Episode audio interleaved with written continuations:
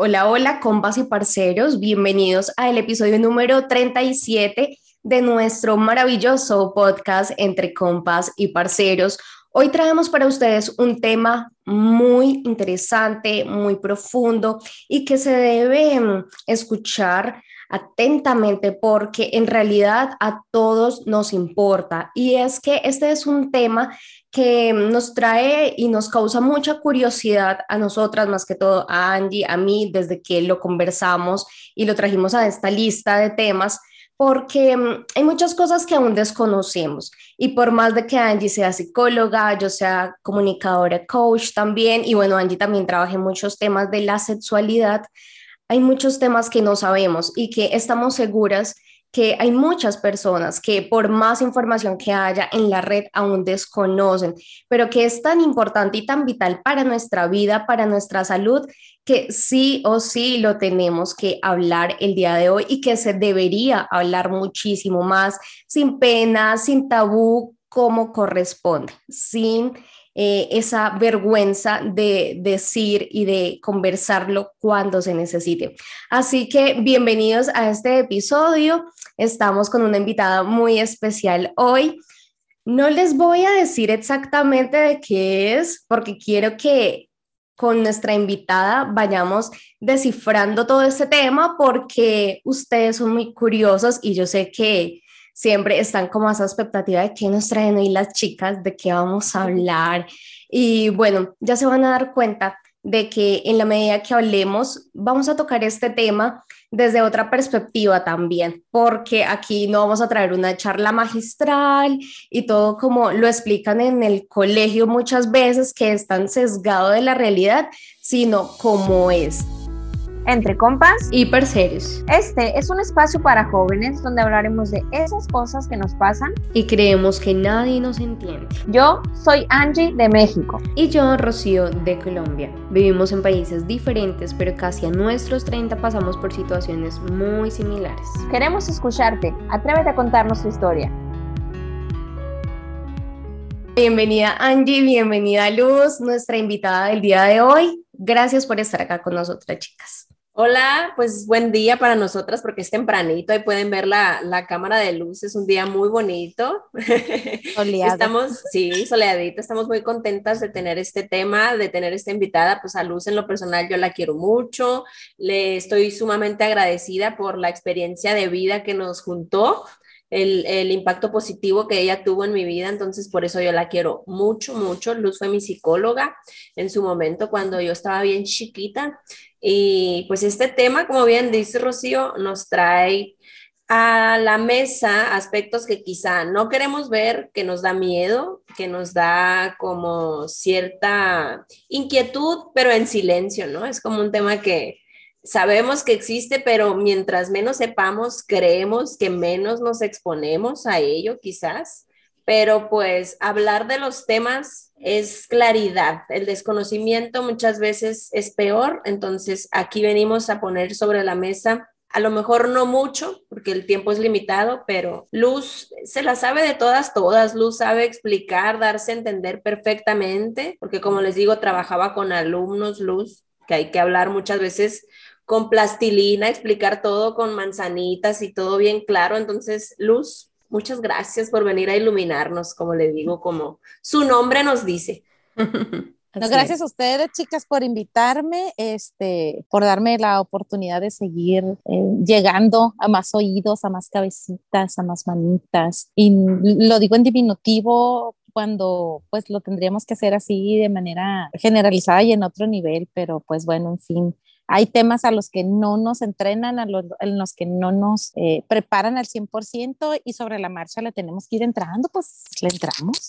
Así es, totalmente. Y es algo muy importante lo que acabas de decir, Lucy, es que no nos preparan para hablar de esto, no nos preparan para hacernos conscientes de qué pasa y cuáles son los riesgos que nos enfrentamos cada vez que tenemos una relación sexual con nuestra pareja porque si bien, y ahora vemos, ¿no? Que es un tiempo donde entre más chico, más rápido tengo una relación sexual y se da por esta calentura, y yo digo así literal, de las redes sociales y de todo lo que nos está vendiendo la publicidad, los medios.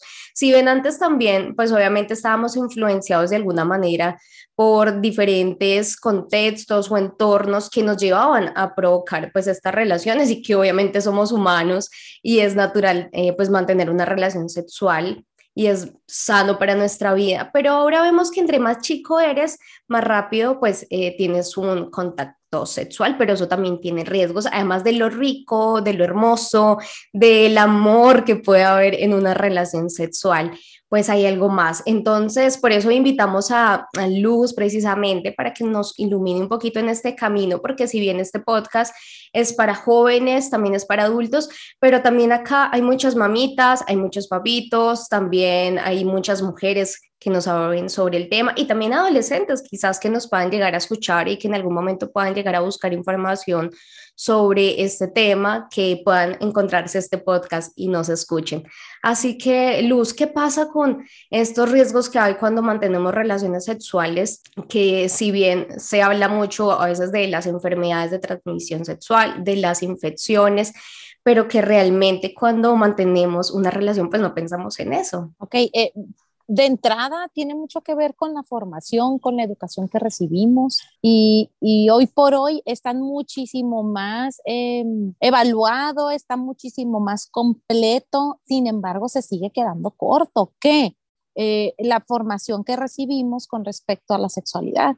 Eh, por lo menos en México yo te puedo hablar de que ya está regulado a nivel básico, medio y superior esto de la formación con respecto a la sexualidad. Sin embargo, los tiempos y los contenidos no alcanzan, no alcanzan. Y eso te estoy hablando de la formación eh, institucional, es decir, la que recibimos en las escuelas. Ya hay un diseño para que, para que los niños en, kinder, primaria, secundaria y prepa reciban una formación, una educación de la sexualidad, pero no, no, alcanza, como te decía, o sea, no se alcanzan a ver todo lo que se tiene que ver y no se puede enfocar como se tiene que enfocar. Número uno, pues porque los tiempos no alcanzan. Número dos, por la cantidad de personitas a las que te tienes que dirigir. Por lo general, este tipo de temas tiene que ser bien, bien personalizado, bien individual. Cada persona lo vive diferente, lo siente diferente, lo experimenta diferente, lo degusta diferente. Entonces, eh, tiene que ser bien personalizado. Y cuando hablamos de la formación institucional, pues hablamos de algo, de un corte, del mismo corte para todos, ¿no? Como cuando vas a repartir un pastel, procuras repartir el pastel del mismo grosor, del mismo tamaño para todos, aunque a veces se te quedan ahí pedazos y dices, ay, no, pues es que a aquel no le gusta, es que el otro es diabético y es que el otro, entonces sí, tiene que ser bien personalizado este, esta rebanada de pastel para poder que surja el efecto. Ahora, si de entrada estamos recibiendo una formación con carencias, con huecos, con hoyos. A eso súmale que a veces los formadores o los maestros que te proporcionan eh, eh, este tipo de, pues, de edificación en este tema no están entrenados, no están formados, no están capacitados o tienen una experiencia de vida que lejos de construir o, lejos de beneficiar a quienes estamos construyendo, en este caso pues es a quienes estamos eh, em, enseñando a los alumnos, a los chicos, a los adultos, a quien sea, pues claro que le dejas con huecos o lo dejas con, con, como con esta connotación de que hay algo que está mal o que hay algo que no está permitido, cosa que los, las personas que estamos entrenadas para formar en esta, en esta área, eh, tiene que ser bien específico la connotación de no no puedes hacer una, una, aseveración positiva, una aseveración negativa, no puedes hacer un prejuicio porque es tan individual, tan personalizado que, tienes que dejar que la otra persona reaccione ante esto, que se exprese ante esto. Entonces va de nuevo el formador, la información, el lugar. ¿Qué pasa con esto? Pues que tiene que estar alineado, desgraciadamente no está alineado y todavía seguimos teniendo hoyos. Y yo por hablarte de México, ¿no? De, de, de donde yo soy, del país en el que yo me formé, y aunque tuve excelentes formadores y tuve excelentes, este, eh, contenido, todo lo que yo recibí, todavía sigue habiendo esos hoyos, todavía sigue habiendo esos huecos en todas estas muchas áreas. Entonces, desde ahí que todo lo que venimos y seguimos viviendo y reproduciendo de manera individual, familiar, social, comunitario y mundial, pues claro que sigue, sigue siendo una consecuencia de, del paso número cero, ¿no? Del paso número cero. Y de ahí, pues todo esto que vivimos o esto que dices tú, pues qué onda con las infecciones de transmisión sexual, qué onda con estas prácticas que tienen los, los jóvenes, los medianos y los adultos, pues sí, todavía seguimos viendo mucho de lo mismo de hace muchos años que se sigue repitiendo. Hay más, pero se siguen esas dudas. ¿Cómo te explicas que con tanta campaña, con tanta difusión, con tanta información de algo tan básico como es el preservativo, sigue habiendo tantos embarazos, sigue habiendo tanta este contagio de papiloma humano y sigue habiendo pues tanto de todo, pues por lo mismo, porque del paso cero todavía no sigue quedando fijo, no sigue quedando claro y sigue teniendo sus deficiencias y así a su vez las siguientes eslabones de la cadena. Y hablando también acerca de las creencias que ya nos dijo Luz, que pues es como que lo básico, ¿no? La información que vamos recabando. Me gustó mucho eso que dijo de los juicios que podemos emitir las personas que estamos informando a los más pequeños o a las personas que llegan con ciertas inquietudes. Una cosa es el conocimiento, pero ya en la práctica, Luz, ¿cuáles serían las prácticas con mayor riesgo que usted nos puede, pues como decir que no a manera de juicio, sino a manera de información, ¿no? Estas prácticas son las que en su mayoría presentan riesgos de contraer.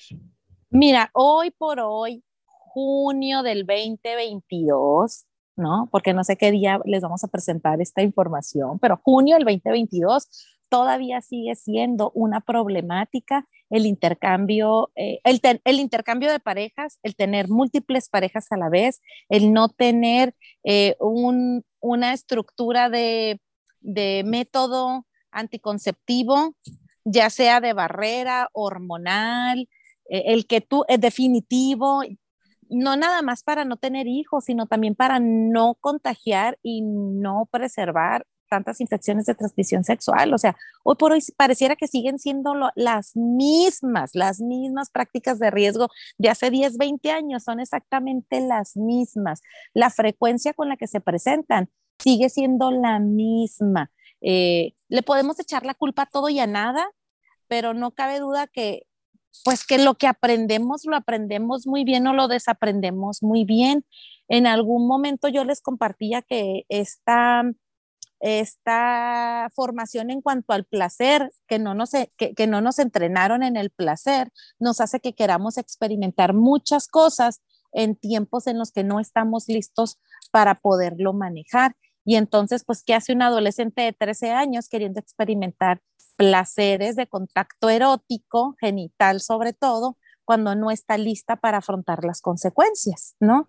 Y, si eso lo movemos al área universitario, es exactamente lo mismo, que andas haciendo, experimentando cosas cuando ni siquiera tienes información o, no estás completamente seguro o segura de querer hacer lo que quieres, que lo que quieres hacer y sin contemplar las consecuencias. Entonces, prácticas de riesgo, muchísimas.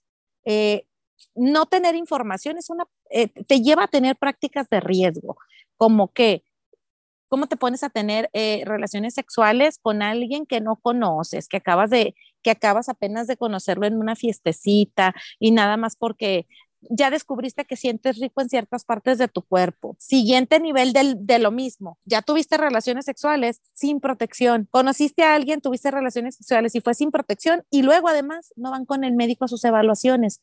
Si ya empezaste con, con con tu menstruación o con tu ciclo menstrual, como le quieras llamar, en donde lo, de donde nos estés escuchando y viendo, pues ya necesitas ir con un médico en el momento que empiezas con tu ciclo menstrual. Eso lo veíamos en, en, otro, en otro podcast, en otro tema, de que esto es bien importante. ¿Por qué? Porque te tienen que enseñar y te tienen que decir de aquí en adelante a nivel médico que tantas veces tienes que ir por todas las por todos los cambios que estás atravesando, por esta nueva etapa en la que tu cuerpo está empezando a desarrollarse y a evolucionar, pero si a eso, si a esta falta de desinformación biológica individual le sumas estas otras dos, pues claro que te vas a seguir metiendo en problemas, ¿no?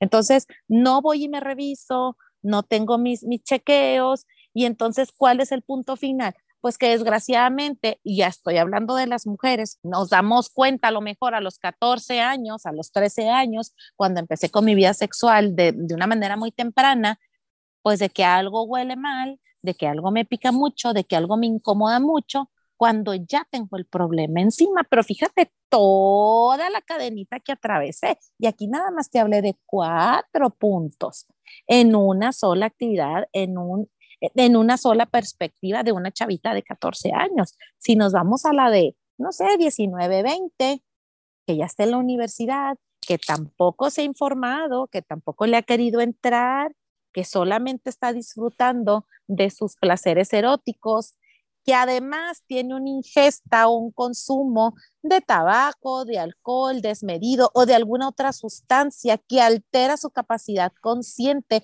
y su toma de decisiones, pues imagínate cuánta bola de burradas van a seguir. No se va a cuidar, muy seguramente no se va a dar cuenta con quién más está compartiendo, si se comparte con múltiples personas en un solo encuentro o en, un, en una sola noche con varias personas de diferente manera, no a lo mejor al mismo tiempo. Sí me, sí me explico, porque todo esto está a la orden del día, hoy por hoy, y lo vemos en los programas y lo vemos en las novelas, y aunque la gente pudiera pensar, ay no, qué extremo, la realidad es que esos, esos son los motivos con los que llegan a la consulta. Sabe que, eh, pues es que estaba en una fiesta, me bebí de más y se me borró el cassette y me desperté y estaba en medio de una orgía, bueno, de lo que parecía una orgía, cuerpos por aquí, cuerpos por allá, desnudos por aquí, desnudos por allá, y yo no supe ni cómo llegué. Claro, claro. Prácticas de riesgo al final de cuentas. O sea, al final ya estás bien metidota en donde alguna vez pensaste, dijiste y casi firmaste que nunca te iba a suceder, pero cómo empezaste. Todo tiene que ver con el punto cero de origen. Tremendo, ¿no? Tremendo porque muchas veces somos tan inconscientes que decimos, quiero vivir el momento, quiero disfrutar, quiero tener esta experiencia, como tú lo decías, sin importar las consecuencias. Y eso en general le pasa al ser humano para casi todo. O sea, muchas veces eh, vivimos más con, ese, mm, con esa necesidad de, de, sentir, de disfrutar, de tener ese placer, ¿sí? De simplemente vivir.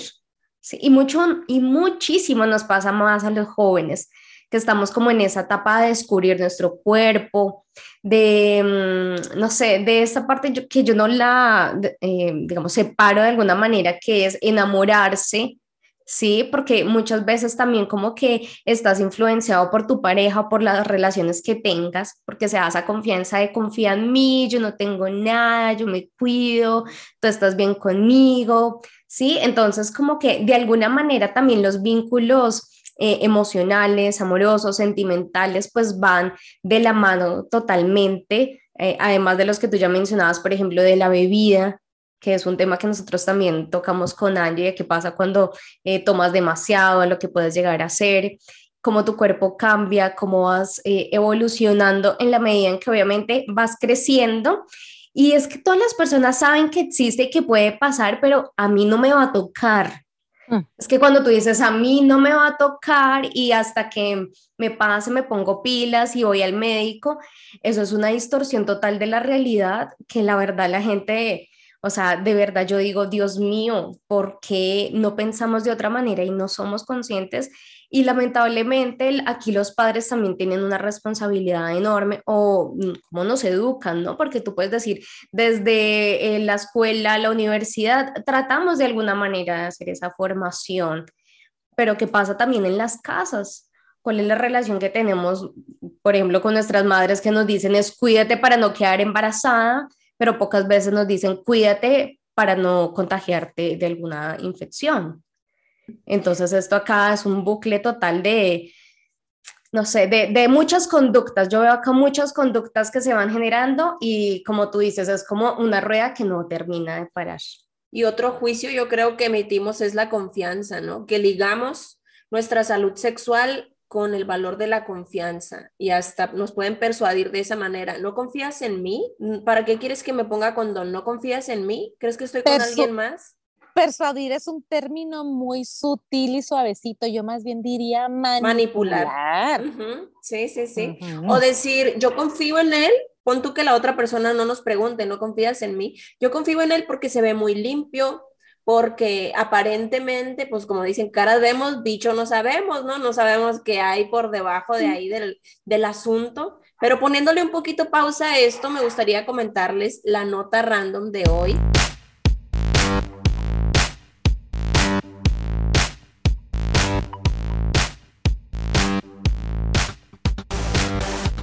que si bien ahorita Luz nos estaba diciendo que las prácticas de riesgo son las mismas desde hace mucho tiempo, yo estuve leyendo un poquito de cosas nuevas referente a este tema y me salieron cuatro enfermedades o infecciones que son relativamente nuevas, ¿no? Que han existido desde los 70s, 80s, pero que han tenido su auge pues en estos tiempos, con, cuando hay más prácticas sexuales, cuando hay más incidencia en la sexualidad de los jóvenes. Son cuatro. La primera de ellos es la, tienen nombres bien científicos, ¿no? A ver si me salen. Neisseria meningitidis. Esta enfermedad también se llama meningococo, puede causar meningitis invasiva, una infección potencialmente mortal del cerebro y las membranas protectoras de la médula espinal, pero cada vez más es señalada como la causante de infecciones urogenitales. De hecho, un llamativo estudio de los años 70 descubrió cómo un chimpancé macho contrajo una infección uretral después de pasar la bacteria de su nariz y garganta a su propio pene a través de la autofelación. Este es un comportamiento habitual en estos animales y aproximadamente entre el 5 y el 10% de los humanos adultos también portan esta enfermedad en la parte posterior de su nariz y garganta. Los estudios sugieren que pueden potencialmente transmitir la bacteria a sus parejas a través del sexo oral, los besos profundos u otros tipos de contactos íntimos, cuando muchas personas tienen la creencia, ¿no? De si no hay penetración, pues no hay riesgo de contraer nada. La segunda enfermedad es Mycoplasma genitalium. Esta enfermedad es una de las bacterias más pequeñas que se conocen, está ganando una reputación enorme como una ITS preocupante. Identificada en la década de los 80, la bacteria hoy en día infecta aproximadamente a entre el 1% y 2% de las personas y es especialmente común en adolescentes y adultos jóvenes. La tercera enfermedad se llama Shigella flexneri esta se transmite por contacto directo o indirecto con las heces humanas. La infección causa calambres estomacales severos y brotes explosivos de diarrea llena de sangre y mucosidad. Este episodio va a estar muy grotesco. Creo que no les habíamos hecho la aclaración, pero prepárense. Y esto ayuda a perpetuar estos eh, síntomas estomacales, ayudan a perpetuar la transmisión de la bacteria. Los científicos creen que esta enfermedad básicamente se aprovechó de un nuevo nicho para la transmisión a través del sexo anal oral y desde entonces ha dado lugar a múltiples brotes en todo el mundo. Y por último, una que se llama linfogranuloma venéreo o LGV. Esta infección causada por cepas inusuales de clamidia puede provocar una infección terrible. Un médico de la clínica, bueno, una clínica de San Francisco, nos dice que puede empezar produciendo un grano, ampolla o úlcera genital temporal y luego invadir el sistema linfático del cuerpo. La infección rectal puede simular una enfermedad intestinal inflamatoria y ocasionar anomalías crónicas y graves del colon y del recto, como fístulas y contracciones. ¿Cómo ve, Luz? ¿Usted había escuchado ya de estas enfermedades? Pues como les comento, son relativamente nuevas, ¿no? De los 70s, 80s para acá. Pues no, no es que sean nuevas, lo que pasa es que antes no había tanta frecuencia de contagio de este tipo de, infecciones porque las prácticas no eran tan, tan comúnmente abiertas. Cuando digo comúnmente abiertas me refiero a que no era tan común que la gente experimentara tanta diversidad, ¿no? Y entonces hoy en día tenemos como referencia, solo por ponerte como referencia, que va a ser pues una referencia muy a claro, ¿eh? Muy, pues no de mis mejores referencias. Eh, ¿Te tocó ver esta serie, esta eh, saga de, de, las, de la película de las Fifty Shades? Sí, sí, sí, sí. Ok, ¿qué muestra la película? Muestra prácticas que hace algunos años jamás las hubiéramos visto en la televisión. ¿No? Todo lo que es el bondage, el sadismo, etcétera, etcétera. E, entonces, ok, si ya lo están poniendo en la televisión, quiere decir que ya está permitido. ¿sí? Si ya lo están mercando, quiere decir que ya está permitido. Entonces, ¿qué pasa con estas infecciones de transmisión sexual? Son a consecuencia de prácticas que ya tienen permiso, pero que también no te enseñan que conllevan mucha, pero mucho cuidado. Porque, por ejemplo, en la película no se ve cómo él limpia, desinfecta, sanitiza sus instrumentos. Digo que es bien válido que los utilices. Hay a quienes les encanta eso y más en otros niveles, pero tienes que aprender a tener una higiene, número uno, con tus instrumentos. Si los vas a tener este, en un solo cuarto como este señor, bueno, este cuarto, ¿qué condiciones debe de tener para no generar humedad, para no generar bacteria? Las tres enfermedades que mencionaste fueron a consecuencia de bacteria. Una bacteria no se desarrolla si no tiene las condiciones perfectas, que es humedad, alimento y temperatura.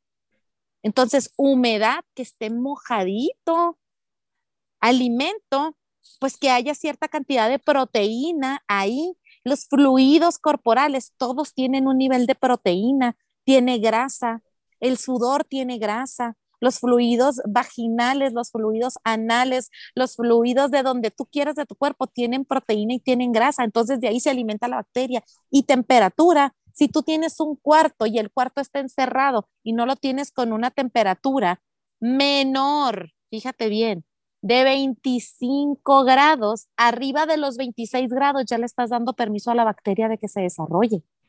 Si lo puedes tener a una temperatura menor, muchísimo mejor, porque hay, hay, hay, um, ¿cómo se dice? Una ventana de, eh, en las temperaturas donde hay bacterias que sí se pueden reproducir y donde hay bacterias que no se pueden reproducir. Entonces el estándar es abajo de 25 grados, porque esa ventana de 1, 2, 3 grados de diferencia más menos, ya le diste permiso a otras bacterias que son más, más fuertes a que se desarrollen. Entonces imagínate, no, no limpias, no desinfectas y no sanitizas tus instrumentos, que son tuyos. La siguiente vez cuando lo vuelvas a utilizar, claro que algo va a pasar y más si le cambiaste el lugar. Si no, nada más lo utilizaste para una sola zona, si lo utilizas para varias zonas. Ahora, no nada más lo utilizaste con una sola persona, lo utilizaste con otras dos o tres personas diferentes, pues por supuesto.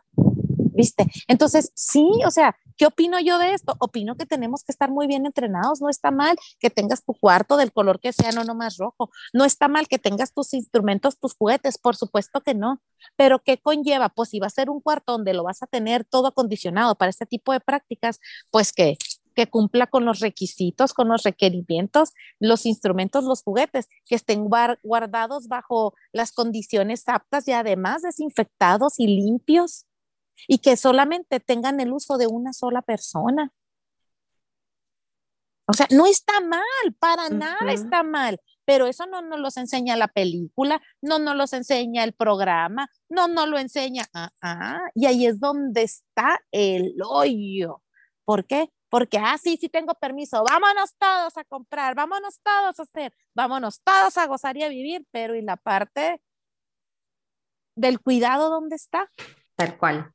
Tal cual, y yo tampoco personalmente había escuchado las que mencionaste, Angie, porque además tienen nombres súper complejos y por lo general nosotros conocemos pues las más nombradas, ¿no? Em, digamos que de por sí, ahora últimamente, incluso en varias conversaciones con amigas, hemos estado hablando sobre el papiloma humano, que incluso se está haciendo mucho más, em, no sé, nombrado ahora actualmente, porque obviamente eh, a muchas mujeres les está pasando y también hay muchísima información. De eso yo he escuchado muchísimo, incluso más que del VIH y bueno, de varios de que obviamente ya Luz nos va a aclarar un poquito, pero yo quiero que Luz, como eh, digamos muy específicamente, nos menciones estos que, estas enfermedades o infecciones que son las más conocidas, pero también aquellas que no tanto, ¿sí?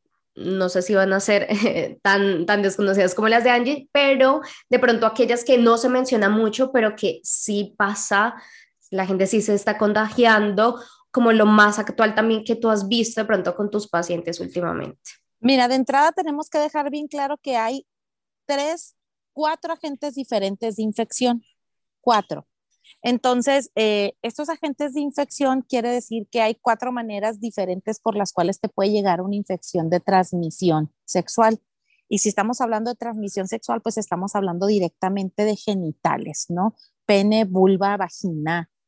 Eh, ah, no, no, porque no es una zona sexual como tal, es un órgano del cuerpo que nosotros descubrimos en prácticas que se podía sentir porque tiene terminaciones nerviosas, pero no es meramente una zona sexual como tal, el ano distinguida, aclaro. Entonces, eh, estos agentes pueden ser em, bacterias, como ya lo dijimos, pueden ser parásitos, pueden ser virus y pueden ser hongos. Hay cuatro maneras diferentes en las que tú te puedes contagiar. Angie mencionó cuatro enfermedades, cuatro infecciones a consecuencia de las bacterias. Otro tipo bacteriano es, por ejemplo, el clamidia. La clamidia también, y la clamidia es de las más comunes, es de las más atendidas por los ginecólogos o por los médicos en, alguna consulta general. Entonces, ¿cómo se ve la clamidia? Es, es la que se ve espumosita, la que te sale espumito, te sale un desecho muy amarillosito y así tipo espumosito. Esa es la clamidia. Entonces, pues es de la más común. Ah, y obvio, eh, vuelvo a hacer el énfasis de que todas tienen que ser por contacto sexual. Cuando hablamos de, parásitos, estamos hablando literal de bichos, de gusanitos, de esos gusanitos que no se alcanzan a ver tan fácil. Eh, parásitos que se, que se esconden debajo de la dermis y se alimentan de fluidos, se alimentan de grasa, se alimentan del cochinero.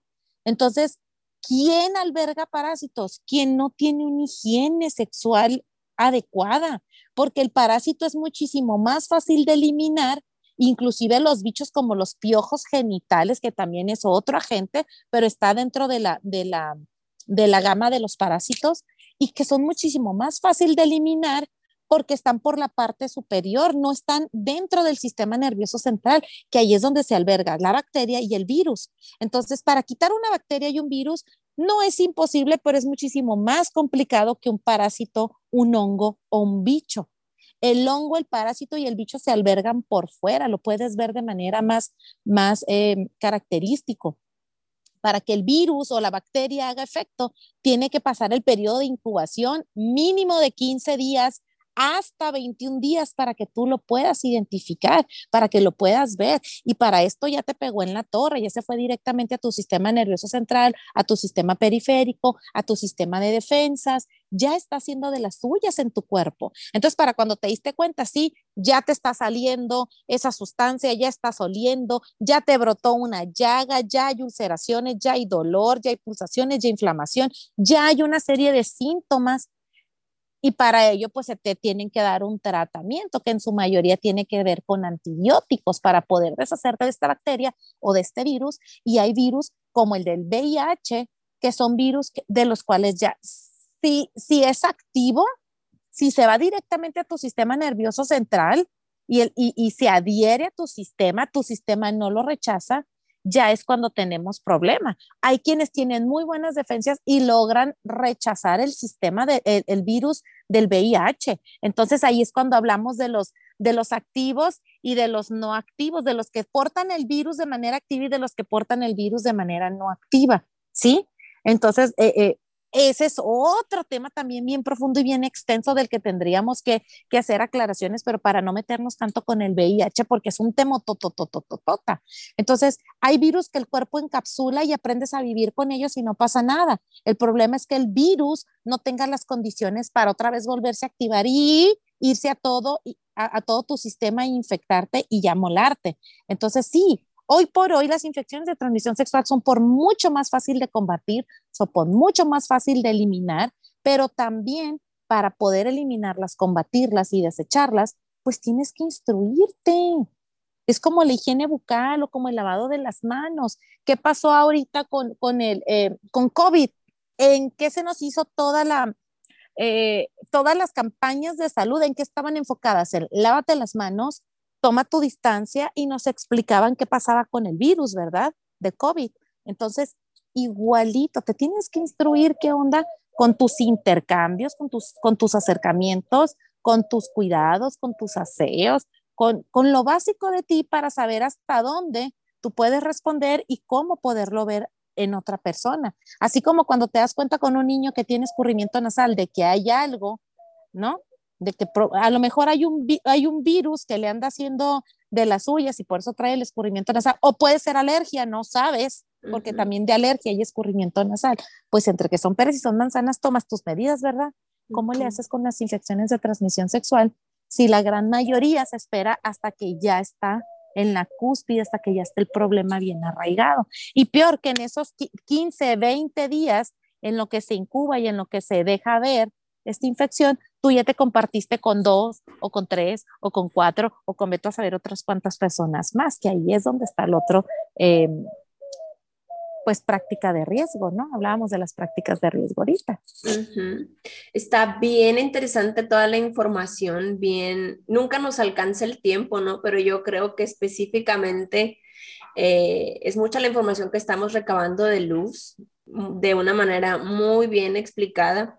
Yo creo que va a haber segunda parte, de que va a haber segunda parte, va a haber segunda parte porque nos está comiendo el tiempo, pero para no dejarlos con la duda, compas y parceros, me gustaría, Rocío, que antes de cerrar, nos dijeras la pregunta incómoda de este episodio. Agárrese luz, porque...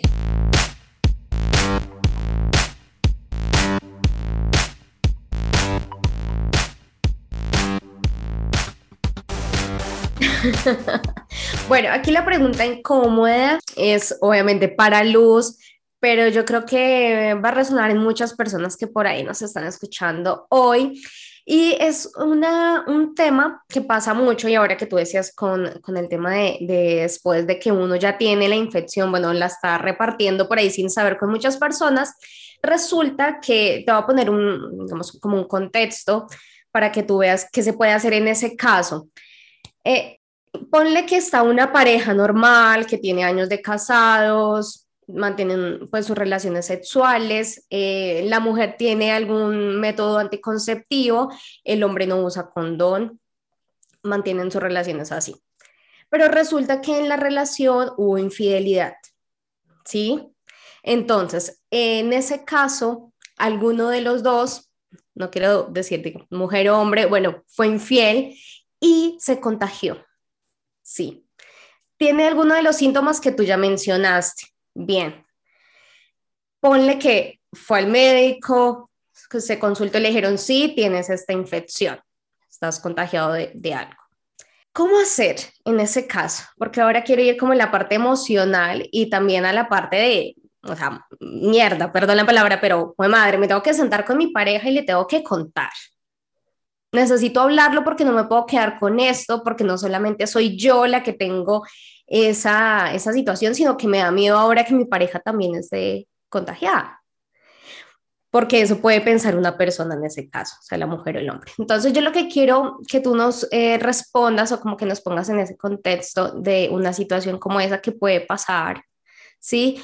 Primero, cómo una persona que sabe que fue infiel puede enfrentar eso emocionalmente y saber que se contagió, pero también pudo ser por su pareja actual y nunca se había hecho ese examen, o pudo ser por la infidelidad que tuvo. ¿Cómo lo hablo con mi pareja actual? ¿Qué hago en ese caso, por ejemplo? Bueno, de, por lo general, eh, en mi experiencia personal, profesional, las mujeres son las, son las que presentan el síntoma ya sea que hayan sido ellas el motivo de la infidelidad o las que hayan incurrido en, la infidelidad o el hombre, pero por lo general la mujer es el síntoma. No quiere decir que el hombre no caracterice o no muestre o no evidencie algunos síntomas, pero por lo general la mujer es la que es la que más tiende a sufrir las consecuencias de una infección de transmisión sexual, ¿no? E, es en donde más se puede ver.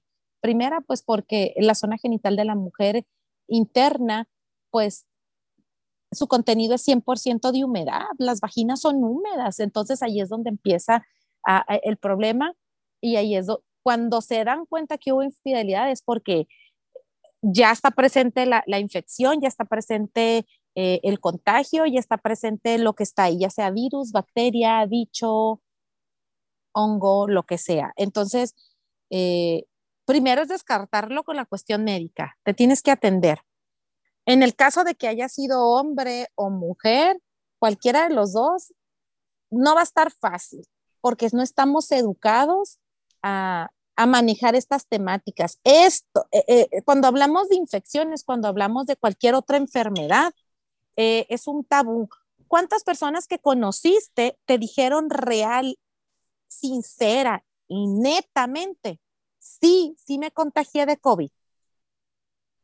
Bien poquitas que te hayan dicho, es que yo tuve COVID o se le salió.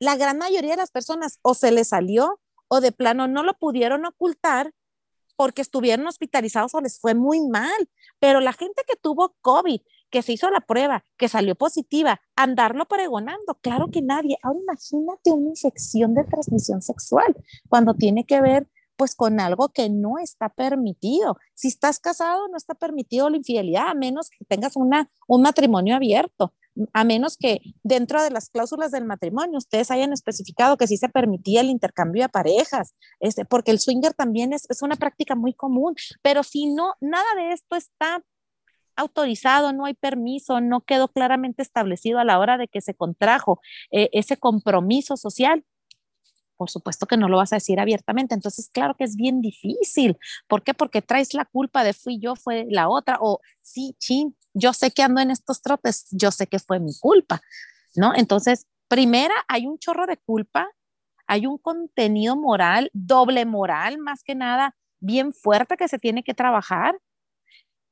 Después tienes que trabajar la cuestión médica, o sea, no te puedes quedar sin tratamiento.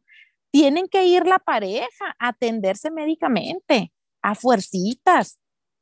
Y luego si hubo una tercera persona, que es lo más seguro, porque pues no te contagias o contagias a tu pareja de la nada, si ya tuviste contacto con alguien más, tienes que ir y también informar a esa otra tercera, cuarta o quinta persona de que también. Ahora, si no estás casado y manifiestas algún síntoma, pues todas las personas con las que has tenido contacto las tienes que informar y se tienen que atender médicamente, por supuesto.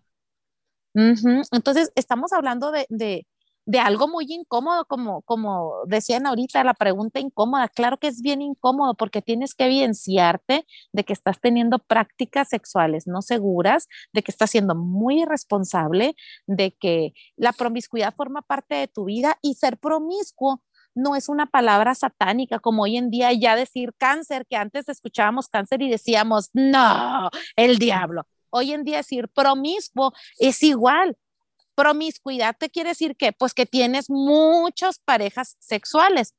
Tú sabrás si te compartes, tú sabrás si quieres con, con esa persona, porque entre promiscuos se entienden perfecto y no hay ningún problema, porque ese es el estilo de vida de ellos y está bien pero hay quienes sí lo hacen de manera responsable y hay quienes no. Entonces, la combinación de monógamo promiscuo o polígamo, pues no da, no da. Por eso ves cómo tiene que ver mucho con esto de, la educación, con esto de la formación, con esto de, del paso cero, de, de, donde empezamos de la nada y a donde llegas y, y, terminas y cómo pueden ser las consecuencias. Entonces, ¿cómo le haces emocionalmente? Lo tienes que trabajar médica y psicológicamente.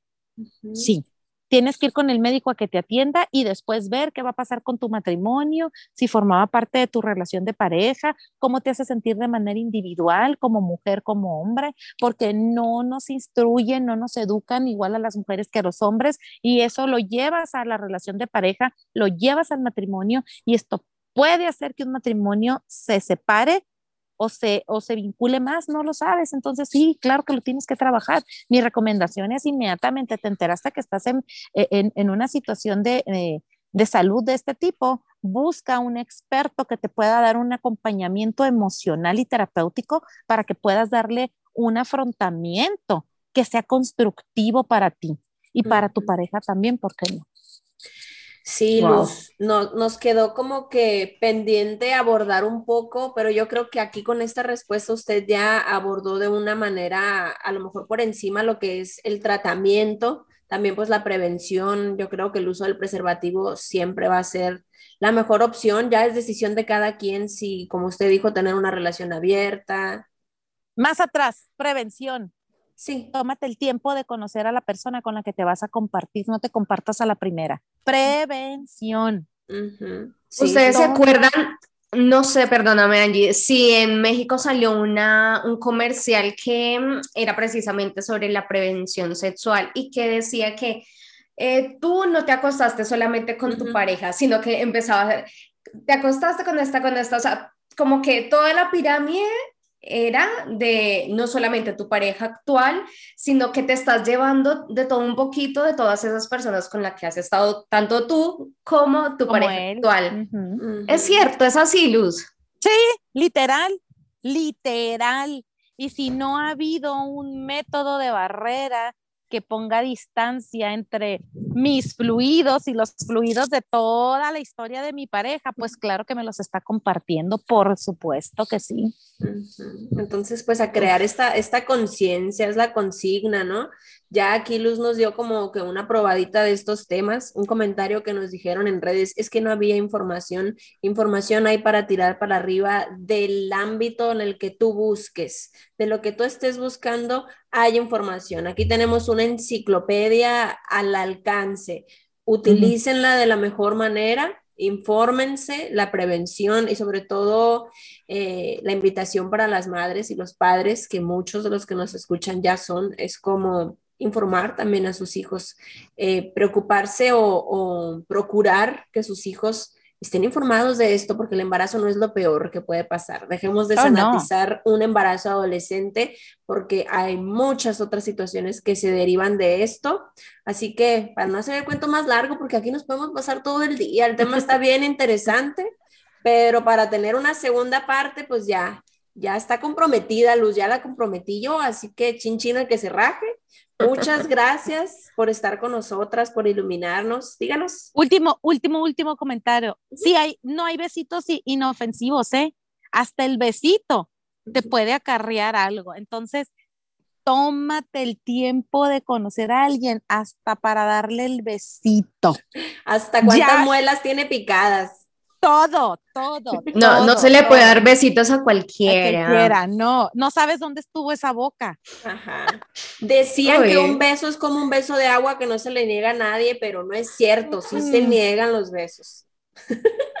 No, no, no, chicas, yo voy a estar, mejor dicho, pendiente para el segundo, la segunda parte, de, De, este episodio porque me voy así como, quiero saber más. Sí, sí. No, impresionante. Y recuerdo mucho que a veces de verdad como adultos, ya yo tengo 28 años y digo, Rocío, eres tan ignorante en esto, no puede ser que a tus 28 años no sepas tantas cosas y que teniendo tanta información, pero yo creo que también hay algo ya para cerrar, es que no hay tanta información clara porque a veces se usan conceptos rarísimos que uno no tiene ni idea ¿sí? Y se necesitan más profesionales como tú, Luz, que nos de verdad nos iluminen, nos hablen claro, eh, específicamente cómo es, porque muchas veces los términos de la salud son muy complejos, ¿sí? Y, y, el cuerpo humano de, por sí es muy complejo. Entonces, qué rico que se den estos espacios y yo sé que a muchísimas personas les va a llegar esta información y incluso incluso los va a motivar mucho más para seguir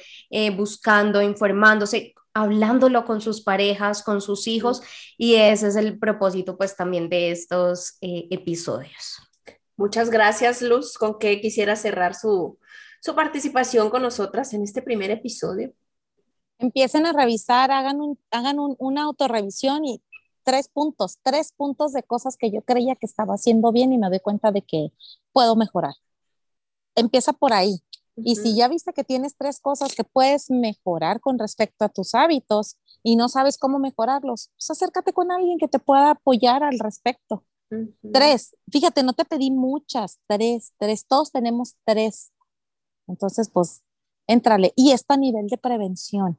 Si ahorita ya dijimos, no te compartes con cualquiera y no compartes tus besos con cualquiera, ¿qué otra cosa a lo mejor pudieras estar, eh, pudieras estar eh, haciendo de manera errónea y para ti, no para mí ni para los demás, para ti. Así que nos llevamos tarea, compas y parceros, a reflexionar y a generar un cambio. Primero nosotros para después poder generar un cambio ya en nuestra familia, en los más chicos y pues ojalá que en la sociedad en general que este granito de arena que estamos poniendo, ese es el fin que tiene, generar un cambio, una conciencia, una información nueva. Así que muchas, muchas gracias por escucharnos, por vernos. Gracias, Luz. Gracias, Rocío. Gracias, ustedes, Como saben, siempre les pedimos suscríbanse, compartan. Este sí es muy importante que lo compartan. Denos like, déjenos sus comentarios y mucho amorcito para todas nosotras y para ustedes. Muchas gracias. Besitos. Chao. Bye bye. Bye.